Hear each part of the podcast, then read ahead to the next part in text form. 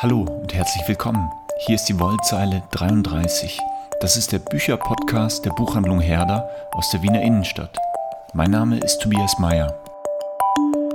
Ja, ich bin ein bisschen aufgeregt. Es ist tatsächlich eine Premiere heute in unserem Podcast. Es ist nämlich der erste Kinderbuch-Podcast hier in der Wollzeile 33. Und es sind zwei Gäste da. Zwei, die seit vielen Jahren in der Kinderbuchbranche unterwegs sind man kann vielleicht sogar sagen, dass sie bis zum Hals in der Kinderbuchszene stecken. Und ich stelle sie kurz vor. Das ist zum einen Heidi Lexe. Sie ist Germanistin seit 2007, Leiterin der Stube, der Studien- und Beratungsstelle für Kinder- und Jugendliteratur. Lehrbeauftragte an der Uni Wien ist sie auch und außerdem in diversen Jurys und Kinderbuchgremien vertreten. Liebe Heidi Lexe, herzlich willkommen. Ja, vielen Dank für die Einladung. Schön hier zu sein. Dann ist Melanie Leibel da. Melanie Leibel ist Kinderbuchautorin, außerdem Übersetzerin, Kommunikationswissenschaftlerin und sie hat sich besonders, würde ich sagen, mit einer bestimmten Art Kinderbuch einen Namen gemacht, nämlich dem erzählenden Sachbilderbuch. Darüber reden wir später noch und über das Thema Preise reden wir später auch noch. Liebe Melanie Leibel, herzlich willkommen. Ja, hallo. Ich freue mich sehr auf unser Gespräch. Was haben wir vor? Wir wollen über eine ganze Reihe von Büchern sprechen, Kinderbüchern natürlich, und äh, zwar ähm, jeweils Neuerscheinungen kurz vorstellen im Laufe des Podcasts und auch ähm, das eine oder andere Lieblingsbuch ähm, erwähnen. Alle Bücher, ähm, die Infos zu allen Büchern findet ihr nachher auch unten dann in den Show Notes des Podcasts. Jetzt zum Einstieg, liebe Melanie, liebe Heidi, eine Frage an euch beide. Warum reden wir Erwachsenen eigentlich so gerne über Kinderbücher? Vielleicht sogar lieber über Kinderbücher als über Erwachsenenbücher? Aus meiner Warte, aus der Autorinnen-Sicht ist es klar, ich spreche über Kinderliteratur viel und oft und gerne, weil es mein äh, ja, Herzthema ist. Und ich sehr viel auch im Rahmen meines Schaffens, aber auch im Rahmen der Vermittlung äh, über Kinderliteratur spreche mit meinen Leserinnen und Lesern, aber auch eben mit Erwachsenen auf einer Art Metaebene über mein Schaffen, weil ich als Kinder- und äh, Jugendbuchautorin immer so ein bisschen im Erklärungsnotstand bin, interessanterweise. Also wenn ich erzähle, ich schreibe, sind immer alle wahnsinnig begeistert. Wow, wie toll, was für ein toller, glamouröser Beruf. Wenn ich dann sage, ich schreibe Kinderliteratur, heißt es immer, oh, das ist ja total süß voll niedlich, was machst du denn da? Und dann habe ich so immer das Sendungsbewusstsein, zu erzählen, zu erklären, zu vermitteln, dass das eine Literaturgattung ist, die, wir wissen es ja alle aus unseren eigenen Leseerfahrungen als Kinder, absolut ernstzunehmende Literatur ist, die genau das macht mit Kindern, was Literatur, Allgemeinliteratur mit Erwachsenen macht.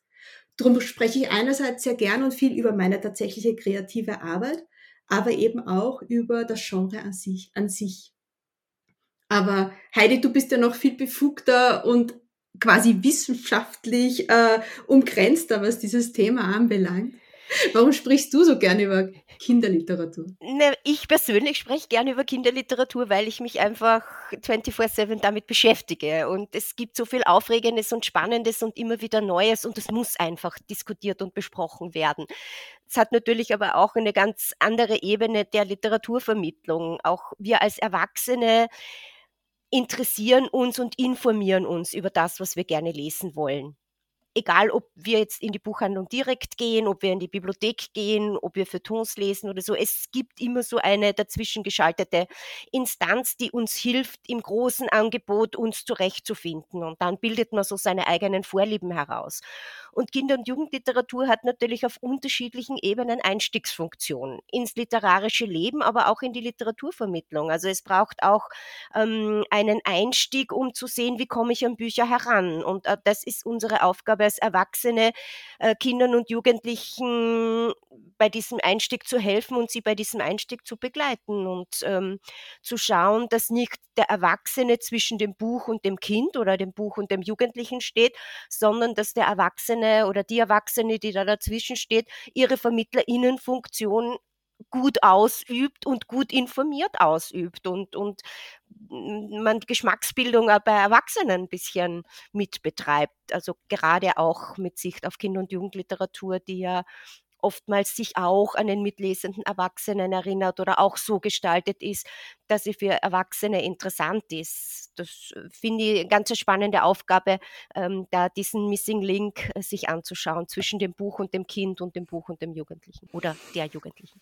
Ich würde es am liebsten natürlich mit euch gern über, über alles sprechen, was den Kinderbuchmarkt betrifft. Das schaffen wir natürlich nicht in der Kürze der Zeit, aber vielleicht können wir kurz ein paar Schlaglichter sammeln. Mich würde interessieren, ähm, wenn man auf den Kinderbuchmarkt schaut, wenn man in die Buchhandlung schaut, ist unheimlich lebendig, wirkt das und vielseitig, was es am Angebot gibt. Es gibt natürlich auch einfach äh, eine Überfülle an Büchern und an Neuerscheinungen ständig.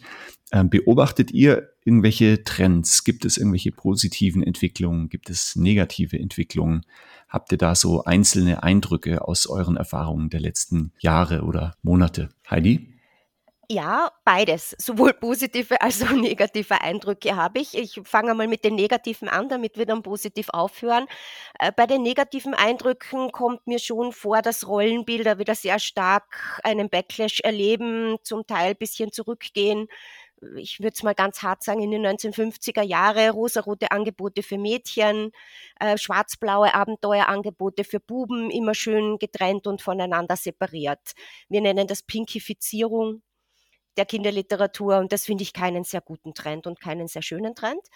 Ähm, als positiven Trend würde ich gern mit einbringen zwei Dinge, die natürlich auch mit unserer dritten Person beide zu tun haben, mit Melanie Leibel. Einerseits die unglaubliche Entwicklung, die das Sachbuch für Kinder und Jugendliche in den letzten Jahren genommen hat. Also das war ja eine Explosion hm, auch ein bisschen eine Antwort auf diesen Fantasy-Boom und diese Ausdifferenzierung der Fantasy und des Young Adult zu, ein bisschen zurück ins Realistische und da kam eben das Sachbuch auf, sehr ausdifferenziert.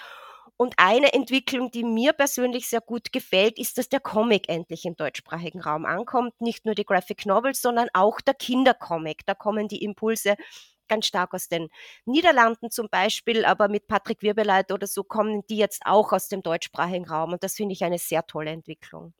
Da, da, kann ich gerne einhaken aus meiner Sicht. Äh, ich teile deine Meinung, Heidi, zu 100 Prozent. Also Sachbuch hat unglaublich angezogen in unserem Schaffenskreis.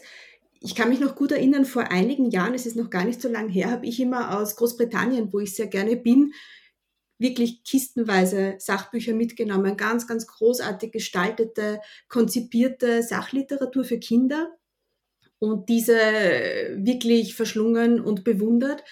Jetzt muss ich dort gar nicht mehr so viel mitschleppen, kann mich wieder mehr auf die Kinderromane aus dem Bereich konzentrieren, weil es bei uns einfach irrsinnig toll gestaltete, toll gemachte, schöne Sachbücher gibt.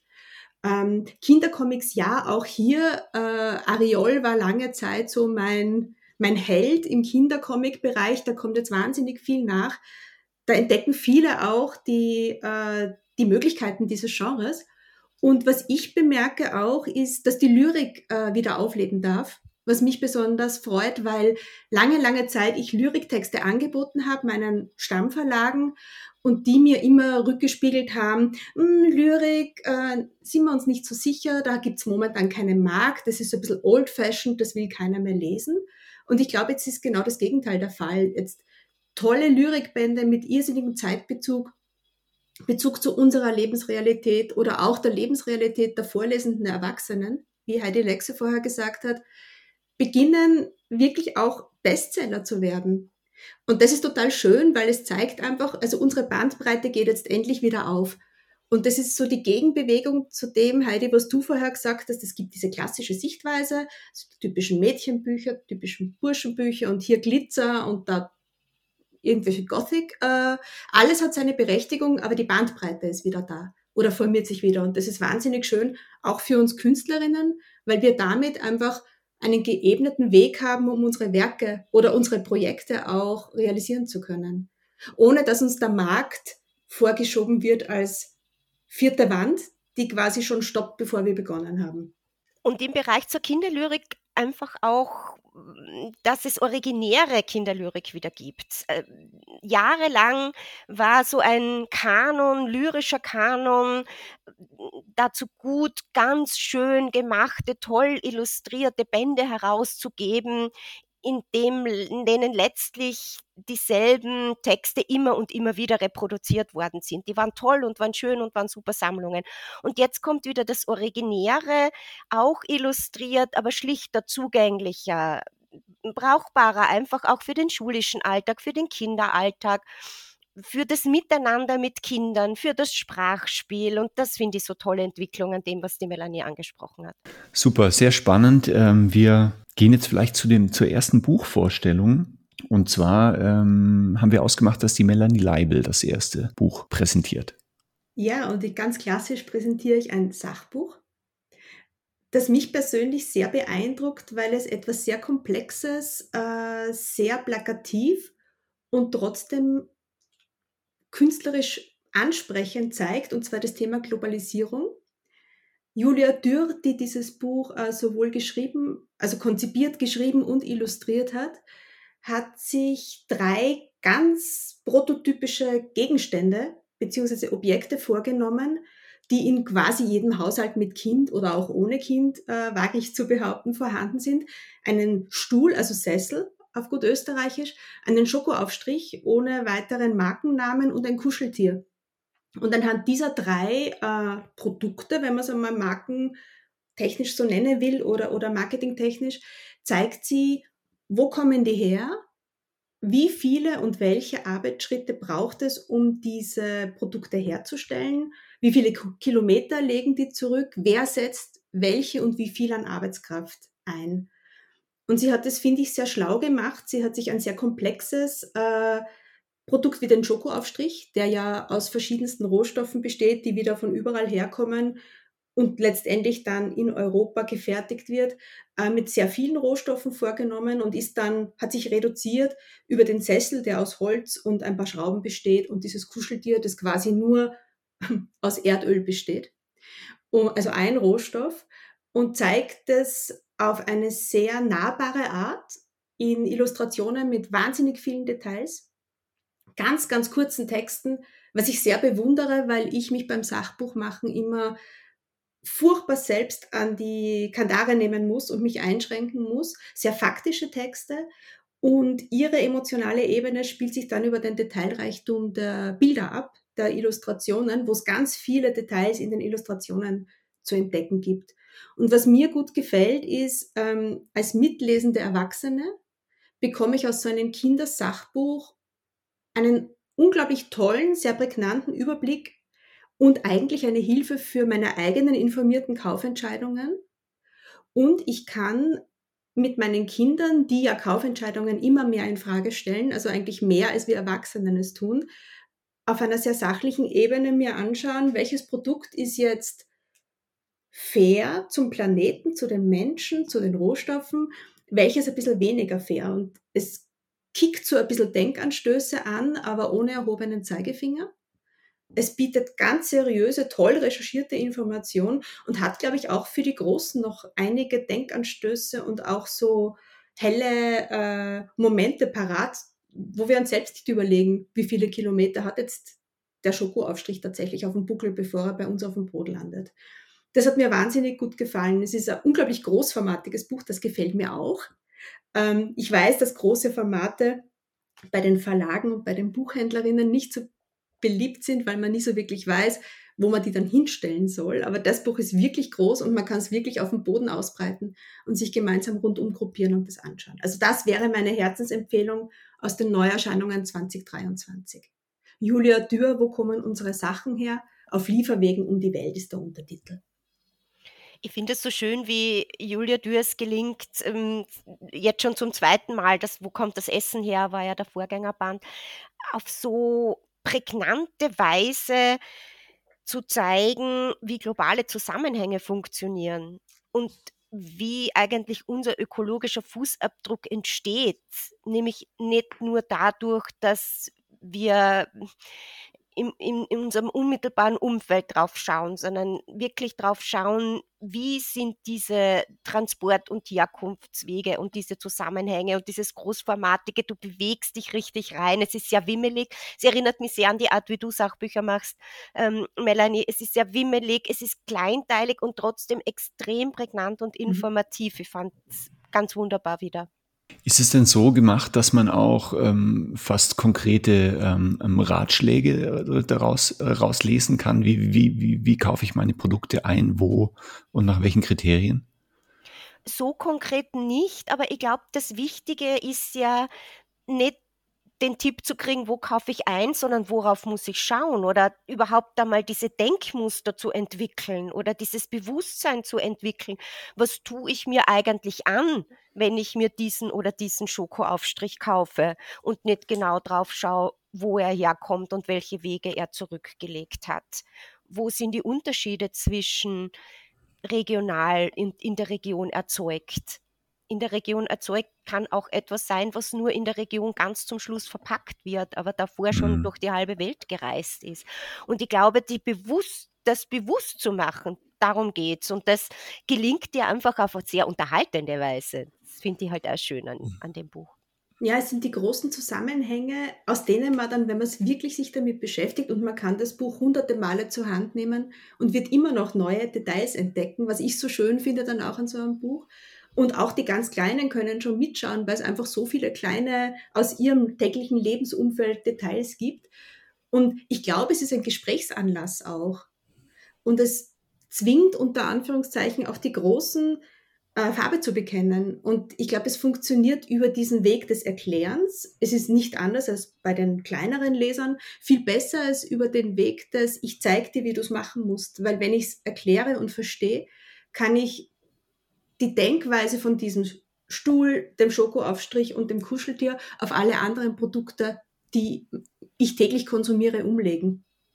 Und halt schauen, die Erdbeeren, brauche ich die Erdbeeren tatsächlich im Jänner oder warte ich, bis sie jetzt bei uns reif sind, zum Beispiel. Die Erdbeeren sind immer so ein klassisches Beispiel. Das kommt auch immer von den Kindern, weil ich glaube, das ist einfach ganz plakativ, dass Erdbeeren zu Weihnachten sind schön, schmecken aber gar nicht so besonders. Und wenn man dann noch weiß, was die brauchen, um so scheinbar rot zu werden, irgendwann lässt man es bleiben. Und ich glaube, darauf setzt dieses Buch und ich finde es sehr, sehr, sehr erfolgreich. Aber ich hätte jetzt noch eine Frage an dich, Tobias, so von der, von der Buchhändlerinnenwarte her. Große Bücher. Ich weiß, das führt jetzt ein bisschen, das führt ein bisschen weit, aber große Bücher, Problematik des Formats. Ihr habt es ja eigentlich sehr toll gelöst bei euch. Ja, genau, das stimmt. Da habe ich schon vorher auch schon dran gedacht. Wir haben halt ja. halt so eine, so eine große Wand, die sich, äh, wo einfach sehr viel große Bücher auch so ähm, displayartig, also aufgestellt werden können. Wenn man das jetzt nicht hätte, ähm, wäre man schon viel mehr in Bedrängnis, weil im, wenn man ein Buch im Regal so großformatig präsentiert, dann nimmt es natürlich viel Platz weg. Ähm, ich finde das jetzt noch im Rahmen eigentlich. Also es gibt ja manche, die so, also extreme Großformate, das ist natürlich auch total schön, aber irgendwo kommt man dann an den Punkt, so ein bisschen finde ich Kunst Geschenkbuch, das ist super schön, wird aber wahrscheinlich eher nicht so oft in die Hand genommen, weil es so unhandlich ist. Mhm. Ähm, das finde ich jetzt bei dem noch nicht, ist also der, das, das Level ist jetzt da noch nicht erreicht. Das ist schon noch ein großes, schönes Bilderbuch, das man aber auch, äh, ja, das man auch gut und gerne in die Hand nimmt na, zeigt halt auch, dass, dass Kinder und kind, Kinderliteratur, Kinder- und Jugendliteratur, in dem Fall die Kinderliteratur halt auch andere Präsentationsformen braucht, sowohl in der Bücherei als auch in der Buchhandlung, als ähm, die Belletristikabteilung. Und die Frage ist ja immer, welchen Sinn macht das große Format? Und wenn ich sozusagen auf einer Seite Zusammenhänge in diesem großen Format darstellen kann, macht das ja ganz wunderbar Sinn, darin einzusteigen. Aber es zeigt halt auch, dass das kein Buch ist, das einfach nur ins Regal stelle und am Rücken erkennen kann in meinem Ausleih- oder Kaufverhalten. Ja. Also meine Vermutung wäre, dass der Kinderbuch, äh, dass es im Kinderbuchbereich das Kaufverhalten noch mehr mit Entdecken zu tun hat. Oder ich würde es eigentlich hoffen, dass es so ist, dass man ähm, im Erwachsenenbereich tendenziell eher, da gibt es natürlich auch viel entdecken, hoffentlich, aber ähm, doch viele einfach das kaufen wollen, was sie schon kennen oder wovon sie gehört haben und das genau suchen und im Kinderbuchbereich man eher hingeht und schaut und, und sich inspirieren lässt, weil die meisten ja nicht so tief drin sind im, in, in, in der Szene, dass sie auch Namen kennen, zum Beispiel, dass sie jetzt wissen, aha, das neue Buch von Julia Dürr oder so. Genau. Sondern das, das sind ja, sind dann schon eher die Insider, die das wissen. Ja, wäre aber schön, wenn sie sich verführen ließen und wenn mhm. die jeweilige, der jeweilige Bücherort äh, so ausgestattet ist, dass es dieses Entdecken ermöglicht und genau. wir nicht hängen bleiben ausschließlich bei dem, was vor 50 Jahren schon erfolgreich von Erwachsenen an die Kinder weitergegeben wurde, es hm. immer noch seine Berechtigung hat, aber hm. diesen Schritt darüber hinaus zu ermöglichen, finde ich so wichtig. Und so unterschiedliche Institutionen, die Buchhandlung genauso wie die Stube, zu zeigen, was ist überhaupt da an Angebot. Auswählen muss eh jeder, jede für sich selber. Das äh, nächste Buch stellt die Heidi Lexe vor und ähm, ich weiß nicht, ist es auch ein Sachbuch?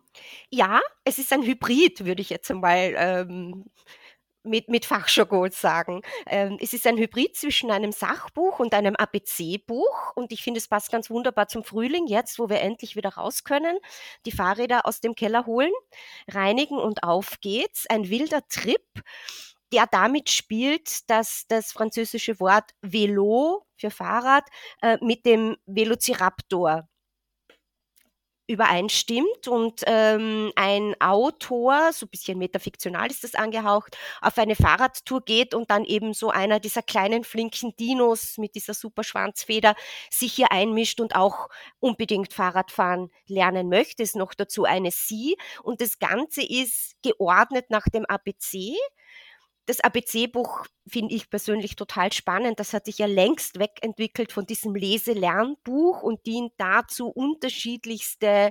Ordnungssysteme zu nutzen, ähm, um Begriffe aufzurufen, äh, Alliterationen zu finden. Genauso ist es auch hier. Ist aber eine Story, die durcherzählt wird von A bis Z, innerhalb der Kapitel aber immer mit diesen Anlauten arbeitet, ganz viele A-Wörter in das einzelne Kapitel und C-Wörter und so weiter. Und dann zusätzlich eben auch noch geordnet nach diesen Buchstaben kleine Marginalspalten hat, wo Fachbegriffe zum Fahrrad erklärt werden. Das finde ich ganz lässig gemacht. Ich cool gemacht äh, und irrsinnig knallig auch in der Illustration. Halina Kirschner arbeitet hier mit starkem Grün, starkem Pink, wilden Strich, also so, dass das wirklich so ein irrer Trip ist auf allen Ebenen. Ich habe das sehr geliebt und mich sehr amüsiert. Für wen ist das Buch? Was würdest du sagen? Ich würde sagen, es gibt einen Unterschied zwischen Vorlesen und selber lesen. Es lässt sich wunderbar vorlesen oder gemeinsam lesen. Dann würde ich das durchaus im Volksschulbereich ansiedeln. Und dann ist die Frage, wer das wann selber liest. Da würde ich es etwa ab neun einstufen. Also man muss dann schon ein bisschen eine Lesekompetenz haben. Aber ich glaube, dass es sehr viel früher zum gemeinsamen Lesen, zum Spielen mit der Sprache ähm, sich eignet. Und natürlich dann auch zum Weiterdenken und Weiterdichten. Ja, was fällt uns noch alles ein an Worten? Worten mit dem jeweiligen Buchstaben an Fahrradbegriffen und wirkt natürlich auch super zurück auf die kindliche Lebenswelt, weil das Fahrrad ist äh, in vielen kindlichen Lebenswelten präsent und davon auszugehen und einerseits ins Sprachspiel zu gehen und andererseits in die Fachinformation zu gehen und das noch mit dem Lieblingstier der Kinder, dem Dino, zu kombinieren, finde ich eine geniale Idee. Ja, erschienen bei der Mayrischen. Ähm, Nils Mohl ist der Autor und illustriert dieses von Halena Kirschner. Wilde Radtour mit Velociraptorin. Ich finde, dass das Buch, also Nils Mohl, Nils Mohl hat das wahnsinnig toll gelöst, weil er eigentlich diese Liebe zu Dinos in eine neue Ebene hebt, weil diese Dino-Liebe Liebe bei Kindern ja ganz fix verankert ist. Und er macht eigentlich für mich auch einen All-Ager draus. Weil durch diese unglaubliche Sprachverliebtheit und dieses Explodierende an Fantasie in diesem Buch, gemischt mit diesen krassen Farben, ist es auch ein Buch, das könnte ich mir vorstellen. Also ich habe einige Freunde, die sind total radbegeistert, ja, das sind genau. Radsammler. Das geht für mich, sprengt die Altersgrenzen des Kinderbuches ganz weit. Das finde ich sehr, sehr toll gemacht. Und es ist auch toll eingelesen schon, das finde ich auch immer spannend und gibt so ein sehr schlaues Komplettpaket. Das wollte ich dazu jetzt noch sagen. Ich habe das auch schon oft verschenkt im ja. Freundeskreis. Ich meine, gut, meine Freundinnen sind es gewohnt, Kinderbücher geschenkt zu kriegen und sind nicht irritiert, sondern wissen, dass ich das gut für sie aussuche. Aber so wie du sagst, es ist auch für jeden, der Fahrräder liebt und das Fahrradfahren liebt und auch für jede einfach wirklich gut geeignet und witzig. Absolut. Super, jetzt ähm, lege ich vielleicht nach mit meinem Buch. Ist jetzt ein bisschen in eine andere Richtung. Es ist ein Buch, das ein bisschen, äh, also äußerlich zumindest, glitzert, aber trotzdem nicht ähm, ein typisches Rollenbild erfüllt, hoffe ich, glaube ich zumindest, weil du ja vorher von dem, von den, äh, ja, von diesen Tendenzen gesprochen hast. Und zwar das Buch heißt Der letzte Bär und ist eigentlich ein Buch zum selberlesen für ältere Volksschulkinder, bis ähm, Jugendbuch schon, also für jüngere Jugendliche. Ähm, ein bisschen gehört es irgendwie in die Abteilung kitschige Freundschaftsgeschichten mit wilden Tieren. Ähm, allerdings ist es besser als, als, als das, finde ich. Ähm, also inhaltlich geht es um ein, um ein Mädchen, April, die zieht mit ihrem Vater, der Naturwissenschaftler ist, für einige Monate auf eine unbewohnte Insel in der Nordsee, weit vor der norwegischen Küste also äh, Richtung nördlicher Polarkreis. Und der Vater hat dort ein Forschungsprojekt ähm, aufgetan und ähm, sie reden im Vorfeld schon darüber, angeblich soll es dort keine Eisbären mehr geben auf diesem Archipel, sondern die sind nur einige äh, oder hundert Kilometer weiter nördlich bei Spitzbergen. Aber der Clou ist natürlich, das Mädchen April begegnet doch einem Bären und entwickelt eine ganz besondere Beziehung zu diesem Tier, äh, ohne da jetzt zu viel zu verraten. Es ist einfach ein Buch, das mich ein bisschen überrascht hat, eine wunderschön und berührend erzählte Geschichte, fast ein Märchen über Freundschaft und gleichzeitig ist ähm, als äh, Grundierung immer das Thema äh, Klimawandel und Artenschutz da natürlich präsent, ohne dass das jetzt äh, sehr in den Vordergrund gerückt wird. Aber dass dieser Bär dort ähm, lebt und wie es dem geht und so, das hat natürlich damit zu tun mit der Erderwärmung und ähm, dass seine Art einfach bedroht ist. Das Buch ist aus dem Englischen übersetzt, also Hannah Gold ist die Autorin und ist im von Hacht Verlag erschienen 2022. Ich finde es total spannend. Es passt doppelt gut in unserer Zeit, weil wir ja einerseits jetzt diesen Klimawandel endlich wirklich seriös diskutieren, noch immer nicht seriös genug für mein Gefühl. Das heißt, jedes Buch, das in diese Richtung weitere Wege aufzeigt oder Denkanstöße gibt, ist natürlich höchst willkommen. Ich finde es aber doppelt spannend, weil diese Diskussion rund um die Rückkehr der Bärinnen und Bären in unseren Lebensraum ja noch eine weitere Dimension aufmacht, die ganz vom Nordpol wegrückt in unsere eigene, also bis nach Salzburg, glaube ich, war die letzte Sichtung. Und das ist was, was Kinder sehr stark beschäftigt auch. Ich merke das in meinen Lesungen, in meiner Arbeit mit Kindern. Ähm, warum wollen wir sie zuerst zurückhaben und wenn sie dann wieder da sind, warum dürfen sie dann nicht bleiben? Oder warum wird ein, ein Bär, den wir wieder angesiedelt haben, äh, irgendwann zu einem Problembären? Also das ist ja sowieso ein unsägliches Wort, weil ich finde das so spannend. Die Kinder sagen dann immer, weil das Problem mit den Bären haben ja eigentlich wir. Der Bär selbst hat kein Problem. Wir haben das Problem mit den Bären. Und in dem Fall rekurriert dieses Buch so schön auf den Bären, die Bären als mystisches Tier äh, und auf ein ganz, ganz stark archaisches Motiv. Und das holt aus dem Buch noch einmal eine zusätzliche äh, Komponente heraus, die sich vielleicht auf den ersten Blick gar nicht so stark zeigt. Auch, dass der Bär eigentlich April beibringt, mit seiner Sprache, ihrer Sprache zu sprechen, ist ein wahnsinnig schönes Motiv, weil es von diesem anthropozentrischen äh, weggeht in die Sichtweise des Tieres auf uns. Und das finde ich in dieser Geschichte irrsinnig schön verwirklicht. Also April hat ja ein besonderes, so besondere Antennen, für dieses Tier oder für Tiere im Allgemeinen, glaube ich, mehr als auch für Menschen. Oder zumindest lebt sie es am Anfang noch nicht so. Und über diese Tier-Mensch-Beziehung entwickelt sich etwas. Wir, April fühlt den Bären. Ich finde, und das ist, finde ich, eine, eine Grundhaltung, die wir ja in diese Diskussion über Problembären durchaus auch einbringen sollten. Mhm. Unsere Offenheit, also das ist jetzt so ein bisschen wie die Geister, die ich rief, werde ich nicht mehr los. Äh, jetzt sind sie da, jetzt müssen wir halt schauen, wie wir unsere Territorien einteilen. denke ich. Und das kann für Kinder ein sehr schöner Weg sein, das zu verarbeiten, weil die sehr schockiert sind teilweise über die erwachsene Diskussion über rückkehrende Wölfe und Bärinnen. Mhm mit diesem Begriff der Wildnis neu umzugehen. Das genau. ist ja eigentlich in die Kinderliteratur immer schon eingeschrieben, wenn man jetzt an die Dschungelbücher denkt oder so. Dieses, diese Wildnis und dieses bisschen mythische und was es eigentlich auch heißt, Wildnis wieder zuzulassen, ein Stück weit und nicht sofort dann, wenn sie unsere ganz persönlichen individuellen Bedürfnisse beschränkt oder einschränkt, sie wieder zurückzudrängen, sondern das hat ja in der Klimadiskussion auch zu tun. Klimaschutz ist ursuper, solange es uns selber in unseren unmittelbaren Bedürfnissen betrifft, weil man vom Auto nach A nach B will und dazwischen jemand klebt, dann ist plötzlich Klimadiskussion urböse. Und ich finde diese, dieses Bewusstsein dafür, was eigentlich Wildnis heißt und wie viel sie mit diesem Mythos auch zu tun hat mit diesen menschheitsgeschichtlichen Aspekten. Das finde ich da ganz schön erzählt.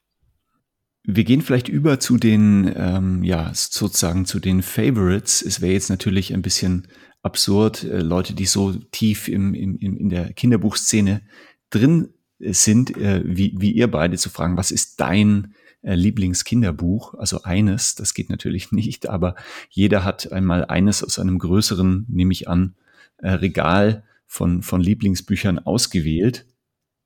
Und Heidi Lexe fängt an. Ja, ich, ähm, diese Frage nach dem Lieblingsbuch, du hast es schon angesprochen, Tobias, ist wahnsinnig schwierig.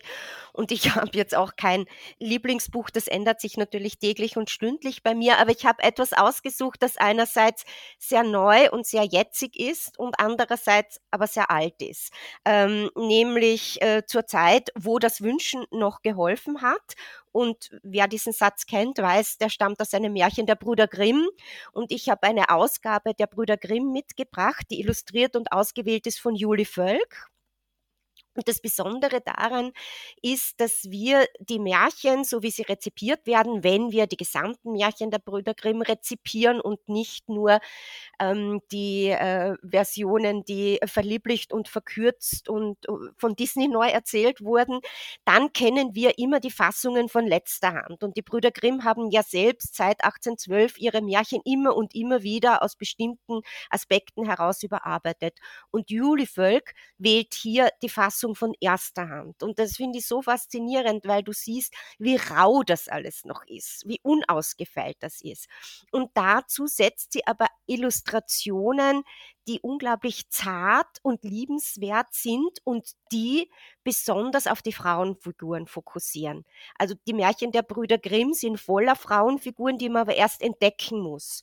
Also es sind nicht nur die wachgeküssten Frauen, ähm, die halt irgendwas Besonderes haben. Am Tod sind sie überhaupt ideal, ne? dann kann man sie überhaupt zu sich nehmen, Schneewittchen oder so, sondern die Frauen, die einfach die Geschehnisse auch dynamisieren. Und dem folgt sie in Bildern, die in sich dynamisch, aber auch unglaublich zart, schön, ich würde fast sagen verführerisch sind. Und ich finde, das ist so eine kleine, kompakte, irrsinnig schön gemachte Ausgabe, die sich als Geschenkbuch eignet, zum Vorlesen eignet, die einfach wir nennen das in der Stube immer handerotisch ist. Also man hat das wahnsinnig gern in der Hand und blättert gern darin und liest die Märchen, die man eigentlich zu kennen glaubt, dann doch irgendwie noch einmal neu. Es hat mich sehr fasziniert.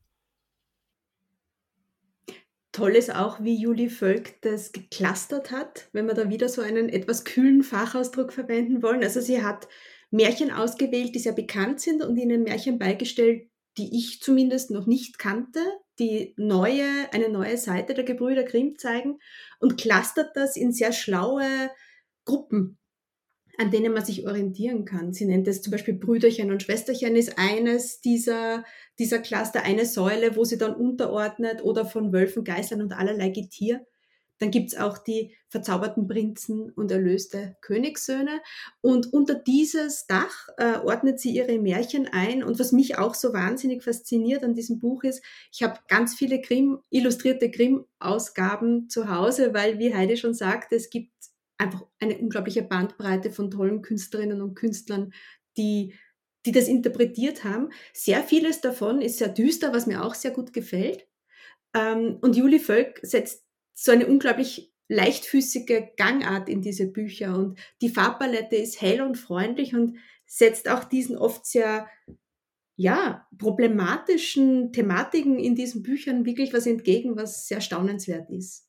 Finde ich schön, wie sie das auffängt.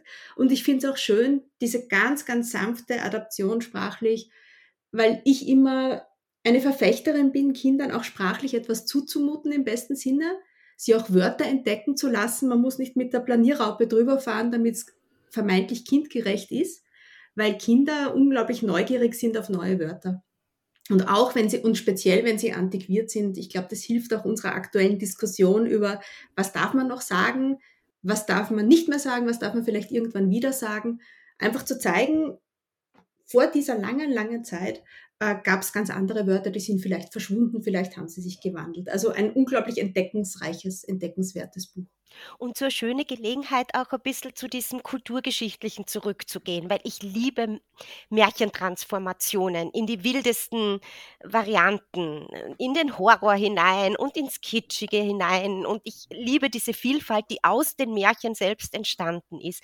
Aber da nochmal zurückzugehen und zu sagen, das steht dahinter, das finde ich auch so schön an diesem Buch, weil es so äh, anrührend ist und, und auch, auch so heutig ist und gleichzeitig aber eben genau zeigt, dass Märchen eben nicht gestern entstanden sind, sondern doch schon weit zurück und dass das eine Textsorte ist, die halt auch so in diesem Literaturgeschichtlichen verortet ist und ähm, auch zeigt, dass Literatur eine Geschichte hat und sich gewandelt hat über Jahre hinweg.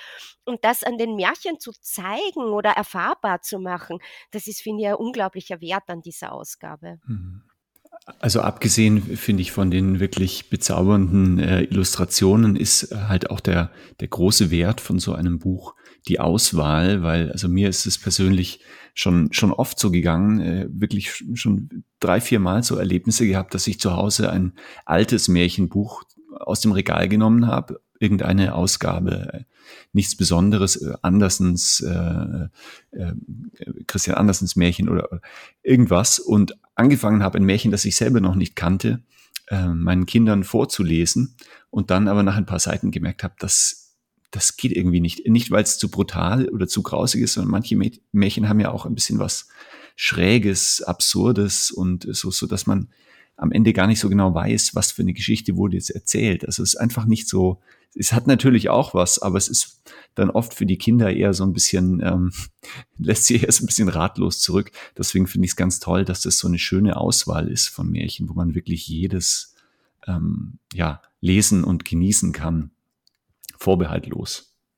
Ähm, Heidi, eine Frage. Die Juli Völk, ist das nicht, hat sie nicht 2022 den Kinder- und Jugendbuchpreis bekommen? Ja, Juli Völk hat für dieses Buch den österreichischen Kinder- und Jugendliteraturpreis bekommen, ähm, der ja übrigens dieser Tage auch wieder vergeben wird. Also von der Aufnahme von uns dreien gesehen innerhalb von 24 Stunden sogar schon.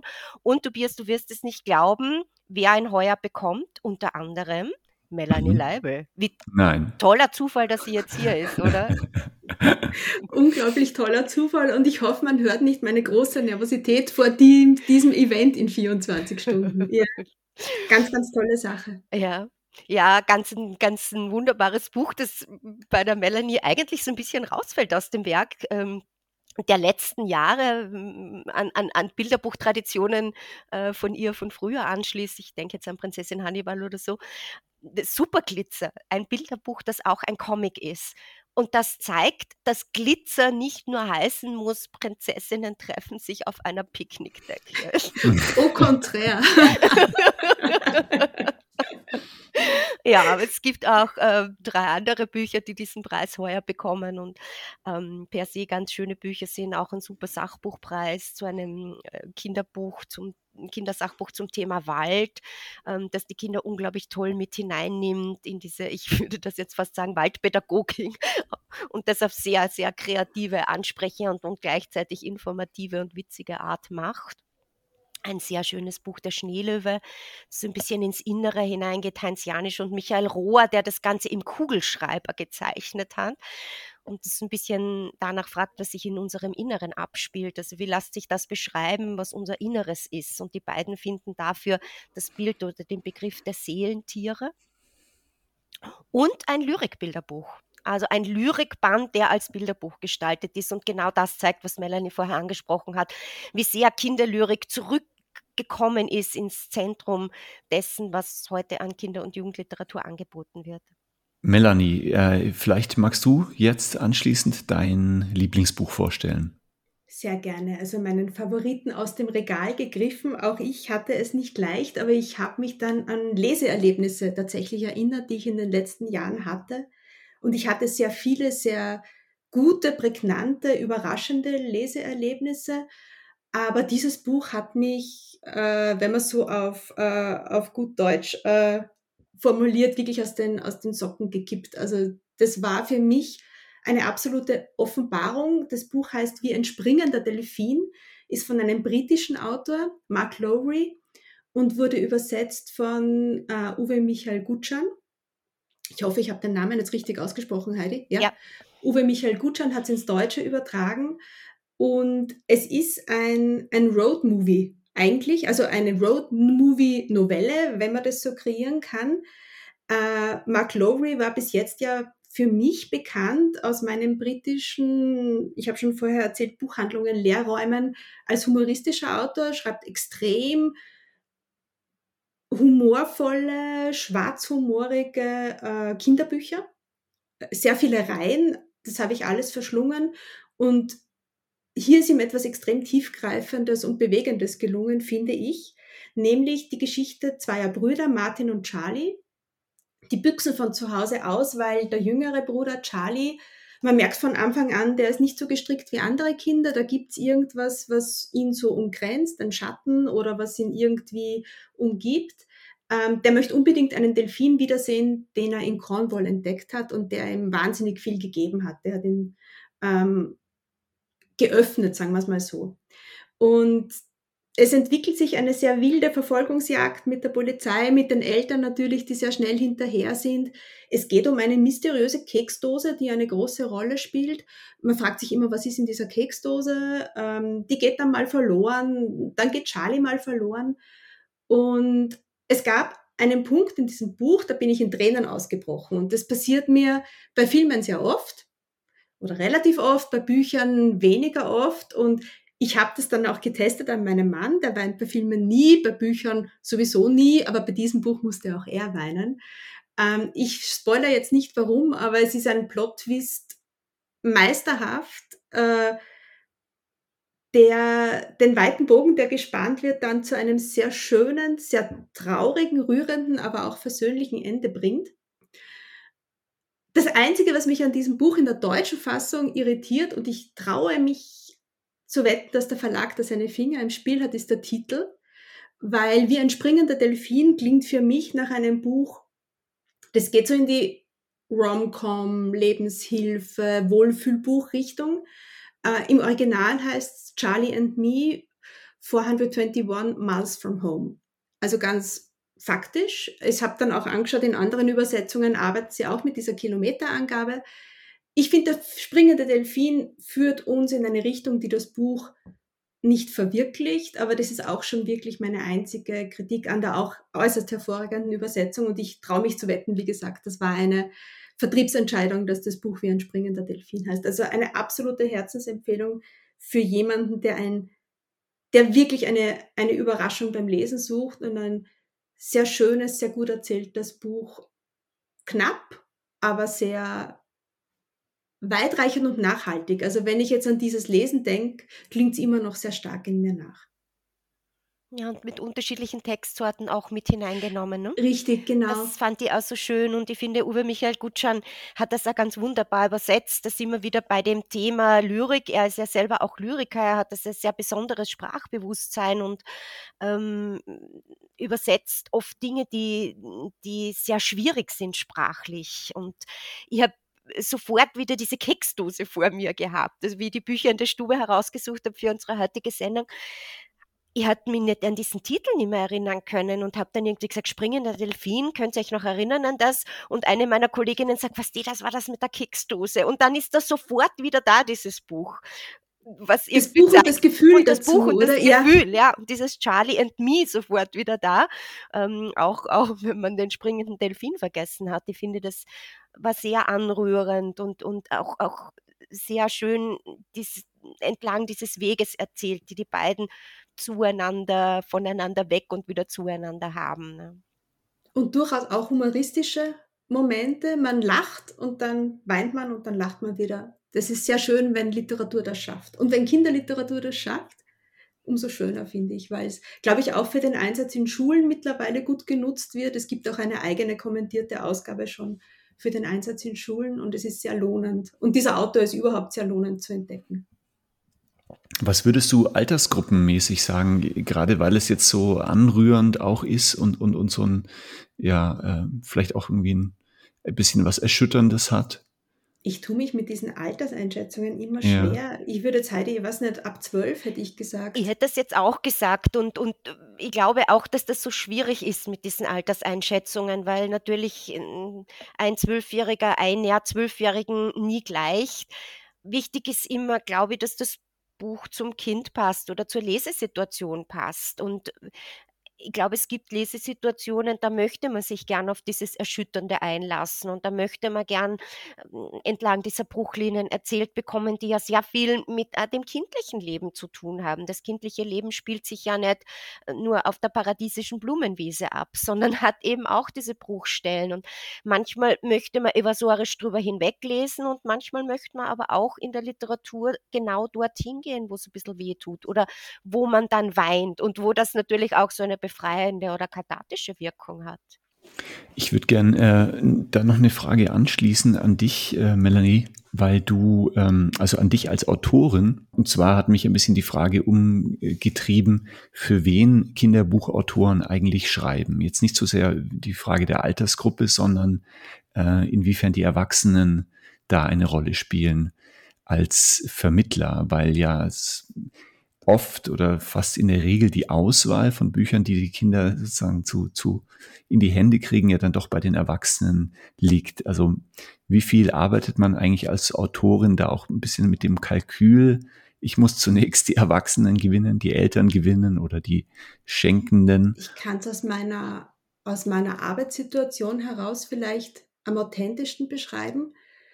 Ich denke beim Schreiben an die Kinder klarerweise. Also ich stelle mir vor, ähm, wie Kinder das rezipieren, wenn sie schon selbst lesen können. Ich stelle mir Vorlesesituationen vor. Ich stelle mir Vermittlungssituationen vor in der Klasse. Äh, ich glaube, dass der Buchkern, also die, die Seiten innerhalb der Deckel, sind von mir ganz stark klarerweise für diese vorgestellte Altersgruppe und darüber hinaus. Also nach oben ist immer offen, nach unten habe ich jetzt erfahren auch. Aber wie Heide sagt, nicht jeder Dreijährige, nicht jede Dreijährige ist gleich. Ähm, also von Konzeption, Text, Illustration ganz klar ist es die kindliche Zielgruppe. Ich habe es vorher schon anklingen lassen, Covergestaltung und Titel sind dann oft so ein bisschen diese kleinen Werbefahnen, die wir aushängen, auch für die Erwachsenen. Da gibt es auch oft Diskussionen zwischen Künstlerinnen und äh, Vertrieblern, Vertrieblerinnen. Ähm, das ist jetzt überhaupt nicht abwertend gemeint, weil die machen einen hervorragenden Job und kennen den Markt. Wir würden uns oft einfach wünschen, hier ähm, ja ganz, also unsere Linie fahren zu dürfen. Oft wird uns ein bisschen auch empfohlen, einen anderen Titel zu wählen oder ein anderes Cover, eine andere, ein anderes Motiv, weil das auch wie du sagst, Tobias, die Käuferinnen und Käufer, die tatsächlich ja die Erwachsenen sind, besser anspricht. Ähm, was mir aber, glaube ich, aufgrund meiner Schreibe, wo es ja oft heißt, ähm, das ist teilweise zu anspruchsvoll für Kinder oder bewegt sich an der Grenze des zu anspruchsvollen, mir ist schon auch wichtig, dass es eine angenehme Vorlesesituation ist, weil ich bin auch eine Vielvorleserin und ich stelle auch fest, ich habe bei manchen Büchern eine deutlich größere Freude, sie vorzulesen als bei anderen. Die Erwachsenen sind vielleicht insofern berücksichtigt beim Schreiben, weil das Buch ja von einer Erwachsenen geschrieben wird. Und ich auf den Anspruch achte, aber auch auf den Stil und dass es flüssig und, und angenehm zu rezipieren ist. Aber ich schreibe hundertprozentig von meiner Mission für Kinder, weil sonst könnte ich, glaube ich, diese Bücher auch gar nicht so machen. Wobei interessanterweise dann sehr viele sich automatisch zu einem All-Ager, da gibt es ja auch diesen schönen Ausdruck, also ab der empfohlenen Zielgruppe und weit darüber hinaus entwickelt, weil Erwachsene gerne mitlesen und von vielen Büch meiner Bücher haben mir Erwachsene schon berichtet, dass es ihre Sicht auf die Welt beeinflusst hat. Und das ist natürlich ein sehr, sehr schönes Kompliment, aber primär erzähle ich, schreibe ich für Kinder. Und Kinder suchen durchaus auch sehr aktiv aus in der Buchhandlung. Also abgesehen von den Reihen, auf denen sie bauen, auf die sie bauen, das kenne ich auch aus meiner eigenen Kindheit, wenn mir ein Buch gefallen hat, alle anderen danach mussten dann auch noch gelesen werden, aber sind auch entdeckerisch und speziell, wenn Bücher schön präsentiert werden in, in Sichtplatzierungen, wie ihr es auch macht in der Buchhandlung, gibt es einfach diese Bühne für die Bücher, wo man hingreifen kann. Dann gibt es natürlich innerhalb äh, von Schulklassen auch so Tendenzen, so wirklich diesen Stoff, den man dann gelesen haben muss. Ich finde es sehr schön, da sind Kinder schon Entscheiderinnen ihres Leseverhaltens, mhm. speziell auch ab einem Alter von ja, acht. Also wenn so wirklich das große, flüssige Lesen selber losgeht, glaube ich, hat man dann, habe ich dann oft mit dem, was ich schenke, äh, nicht wirklich so im, im ersten Moment Erfolg. Treffe ich den Geschmack nicht immer, weil sich schon ein eigener Geschmack entwickelt hat, was ich sehr schön finde. Ich glaube, du sprichst ganz ein wichtiges Missverständnis auch an, ähm, dass ja so ein bestimmtes Klischeebild von Kinder- und Jugendliteratur immer noch pflegt, dass ähm, ein Kinderbuch, das auch Erwachsene anspricht, zu anspruchsvoll für Kinder wäre. Also kein Erwachsener ist äh, bisher daran zugrunde gegangen, ein Kinderbuch zu lesen. Und viele dieser Kinderbücher und auch illustrierten Bücher sind einfach so gestaltet, dass sie einerseits sehr gut ähm, in das Weltverständnis der Zielgruppe hineingehen und andererseits aber auch so gestaltet sind, dass Erwachsene ihr literarisches Interesse daran auch wiederfinden können. Das finde ich einfach das Spannende an Kinder- und Jugendliteratur. Und nicht, weil es Erwachsenen gefällt oder auch für Erwachsene anspruchsvoll ist oder vielleicht Erwachsene auf einer anderen Ebene herausfordert, ist es deswegen nicht geeignet für Kinder. Ich glaube, das ist irgendwie noch so eine ähm, Form der äh, Banalisierung Stigmatisierung, die, die der Kinder in Kinderliteratur immer noch anhaftet, als wäre das was Unfertiges, so wie wir auch denken, Kinder oder Jugendliche sind unfertig. Sie sind nicht unfertig, sie sind einfach in einer anderen Lebensphase. Und genauso ist auch die Kinder- und Jugendliteratur gestaltet. Sie geht dynamisch mit mit diesen Entwicklungsprozessen, die ja aber nicht unwichtig oder irrelevant werden, nur weil wir erwachsen sind. Ich knüpfe jetzt noch an an der, ähm, ich glaube, Melanie, du hast es gerade gesagt, äh, an der angenehmen Vorlesesituation, weil meine, mein Buchtipp entstammt auch ähm, angenehmen Vorlesesituationen. Ich liebe es einfach, ähm, Bücher von Ottfried Preußler vorzulesen, äh, auch wenn er sozusagen ein ja, alter Haudegen äh, der Kinderbuchliteratur, äh, des Kinderbuch ähm, Bereichs ist. Also Preußler ist vor zehn Jahren verstorben und im Herbst ist sein hundertster Geburtstag. Also haben wir eigentlich 2023 so ein besonderes Ottfried Preußler Jubiläumsjahr.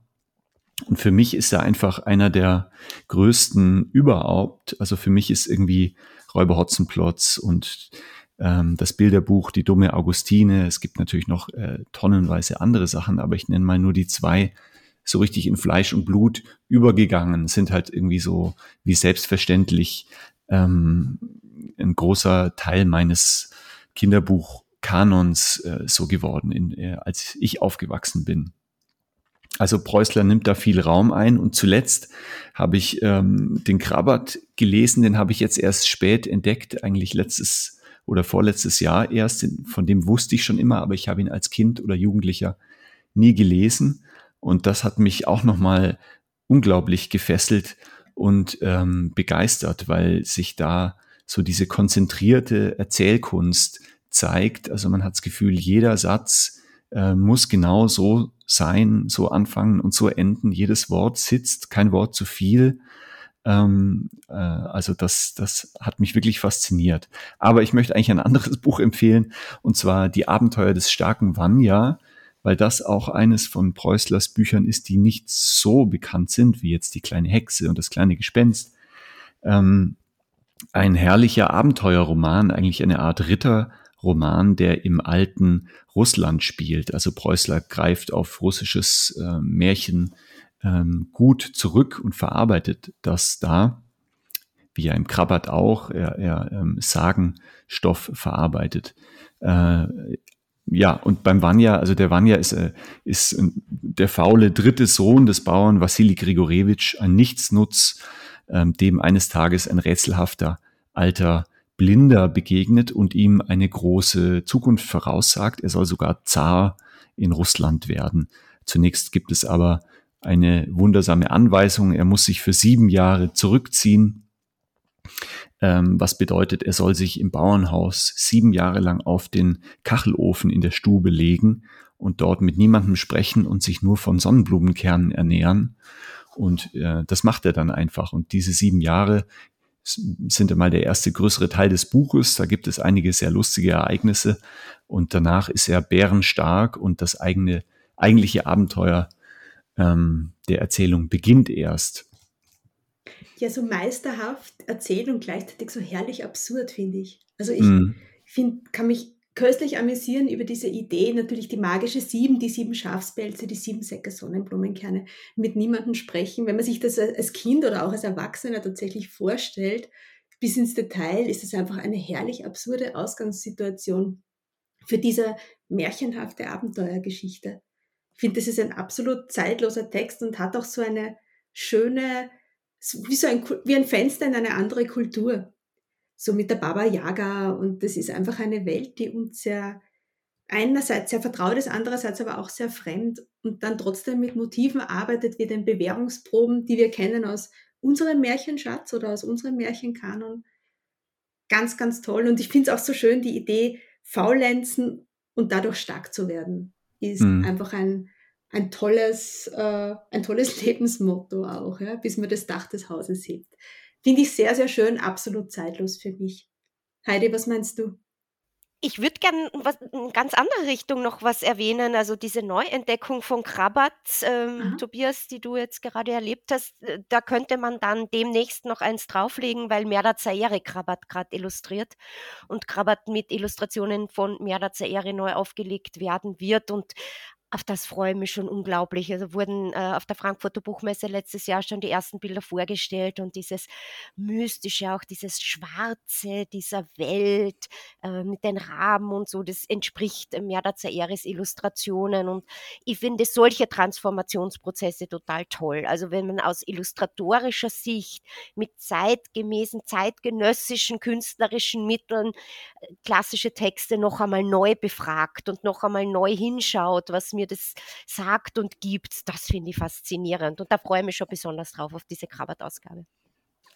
Am Krabbert knüpft sich, also das, das können wir jetzt nicht vertiefen, glaube ich mehr, aber knüpft sich hier natürlich auch total die Frage an, ähm, wer, wer kann das schon lesen, wer darf das lesen, ab welchem Alter. Also ich komme irgendwie immer wieder auf die Altersgruppen zurück, aber ähm, ich habe mich das jetzt tatsächlich auch nochmal gefragt, weil eben weil es das, dieses Düstere, dieses Schwarzmagische, dieses, also er hat schon was Schwarzes, das Buch, äh, was Dunkles. Auch wenn es am Ende eine ganz tolle, finde ich, Befreiung daraus gibt, äh, eine, eine, einzigartige. Ähm, aber es, es passieren schon arge Sachen auch in dem Buch. Es gibt ja immerhin auch eigentlich einen Suizid eines, eines Jungen. Ähm, und das sind schon so, äh, also zum Beispiel, ich habe das jetzt, ich habe mich noch nicht getraut, obwohl ich so gerne möchte, meinen Kindern das vorzulesen oder ihnen zu lesen zu geben. Ich finde, du sprichst durch die Hintertür was ganz Spannendes an, nämlich, dass offensichtlich Literatur in dieser Lesesituation, egal ob sie jetzt eine intime Lese-Lektüre-Situation ist oder eine Vorlesesituation ist, offensichtlich etwas sehr, sehr viel Eindringlicheres und Wirksameres hat, ähm, als jede Form von medialer Präsenz von Geschichten. Weil wenn du dir anschaust, was Kinder und Jugendliche sich an Serien, Filmen zu unterschiedlichsten Altern reinziehen, berechtigt, weil die zum Teil toll sind, ähm, dann stellen wir uns dort die Frage viel weniger als bei der Literatur. Da sind wir immer wieder zurückgeworfen auf diese Eignungsfrage und Altersfrage. Und ich denke mal, das zeigt halt einfach noch einmal, dass man in Literatur ganz anders hineingeht. Und ich würde da auch dazu gern animieren, nicht zu ängstlich zu sein und nicht zwischen dem Kind und dem Buch zu stehen, weil man viele Situationen in einer Vorlesesituation auffangen kann. Du kannst ein Buch jederzeit abbrechen und ein Jahr später wieder rausnehmen. Und gleichzeitig glaube ich, dass Kinder auch in dieser geschützten Situation der Literatur sich eben wahnsinnig gerne einlassen auf diese dunklen Welten, auf die herausfordernden Welten. Und das noch einmal auf einer ganz anderen Ebene wirkt als diese Bilderflut, die ja ständig an uns vorbei huscht und die Bilder zurücklässt, die vorgefertigten. Ja, da machen wir uns die Bilder selber dazu und da kommt dann oft in unserem eigenen Lektüreprozess etwas Beruhigenderes mit hinein, als wenn ich mir jetzt bin ein totaler Fan von Krimiserien, also was man sich da so an Gewalt reinzieht, zur Unterhaltung nach einem harten Arbeitstag. Äh, das hat nochmal ganz einen anderen äh, Einfluss als die Literatur, wo wir uns unsere eigenen Bilder machen, die wir ja dann gerade, wenn es die Lektüre in unserer Kindheit und Jugend ist, ein Leben lang mitnehmen und die uns auch begleitet auf, auf sehr, sehr schöne Weise. Und, und gerade diese, diese Herausforderung oder sich diesen dunklen zu nähern, das hat einfach seinen Reiz. Das siehst du bei Märchen, das siehst du bei Harry Potter und das siehst du bei Krabbert genauso. Und die würde da jetzt, ähm, keine Ahnung, wie alt deine Kinder sind, aber, ähm, aber ich, ich gönne das äh, Kindern entsprechend ihrer Altersstufen und Entwicklungen und Situation, Lektüresituationen ähm, sich diese Welten erobern zu dürfen. Ich finde ehrlich gesagt, das ist ein ganz schönes äh, Schlusswort. Wir müssen sowieso Schluss machen, auch wenn es ganz viele Sachen gäbe, die man noch ähm, besprechen könnte. Aber vielleicht finden wir irgendwann eine Fortsetzung. Heidi Lexe und Melanie Leibel, ich danke euch beiden sehr herzlich, dass ihr dabei wart. Sehr gerne. Vielen Dank.